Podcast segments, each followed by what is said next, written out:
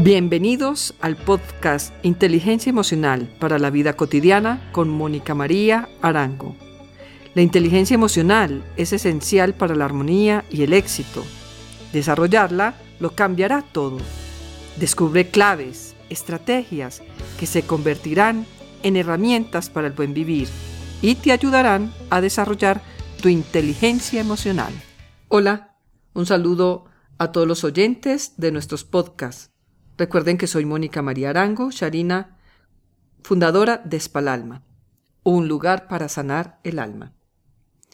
En este capítulo te vamos a hablar del cuarto atributo de la inteligencia emocional, la empatía, esa capacidad para saber leer las emociones y sentimientos del otro, aunque no sean expresadas.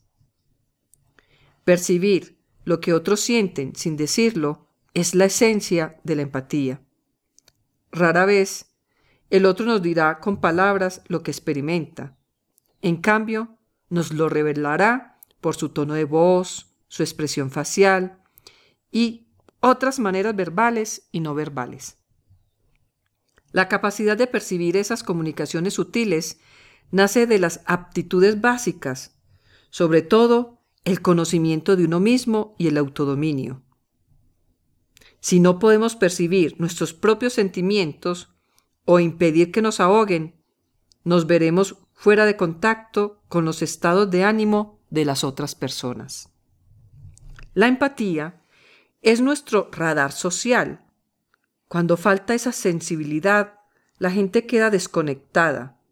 La falta de oído emocional conduce a la torpeza social, ya sea por haber interpretado mal los sentimientos ajenos por una mecánica franqueza inoportuna o una diferencia que aniquila la afinidad. Una de las formas que puede adoptar esa falta de empatía es tratar a los demás como si fueran estereotipos y no individuos únicos que son. La empatía requiere, cuanto menos, saber interpretar las emociones ajenas en un plano más elevado, incluye percibir las preocupaciones o sentimientos del otro y responder a ellos. En un nivel más alto, la empatía significa comprender los problemas e intereses que subyacen bajo los sentimientos del otro. Una afinidad tan elevada requiere descartar por el momento la agenda emocional propia, a fin de recibir las señales del otro. Cuando estamos atrapados en fuertes emociones propias, nos encontramos en un estado fisiológico diferente, impermeables a las claves más sutiles que permiten la afinidad. En la evolución, las emociones negativas, el miedo, la ira, debieron tener un enorme valor para la supervivencia, impulsando al animal amenazado a luchar o a huir.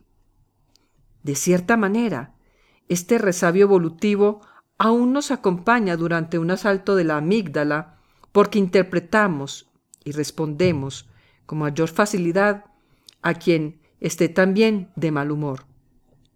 Esta es una clave que se ha descubierto para el desastre emocional, pues crea un círculo vicioso de negatividad e ira.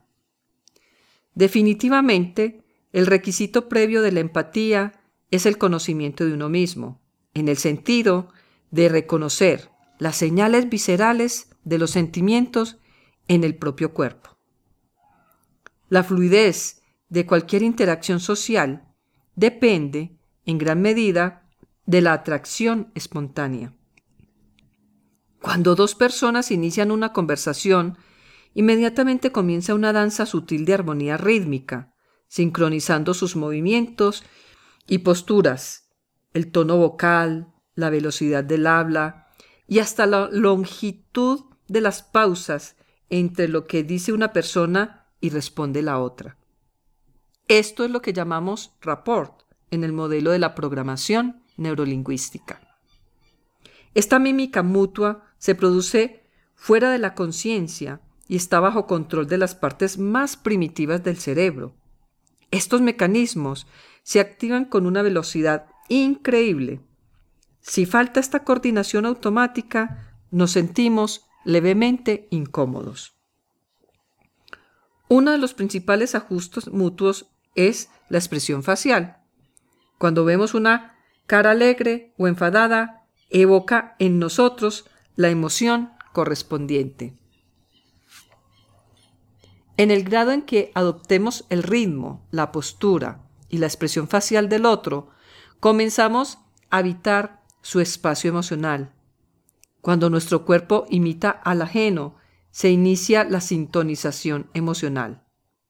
Cuando logramos sacar al otro de un estado emocional negativo y lo llevamos a nuestro estado emocional de manera consciente, se llama desincronización.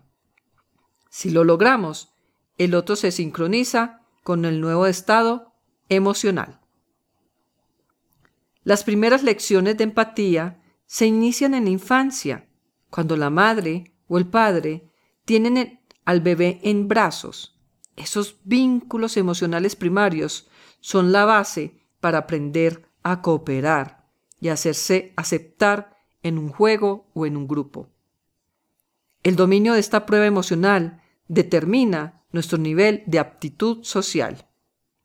Espero que te haya gustado mucho este capítulo y que lo puedas repetir, escuchar nuevamente para que puedas coger cada una de esas claves simples y profundas de este mundo maravilloso que es entrar en el estado de empatía con el otro. Nos vemos en el próximo capítulo para que eh, conversemos sobre el último atributo de la inteligencia emocional, que es cómo desarrollar nuestras habilidades sociales. Hasta pronto.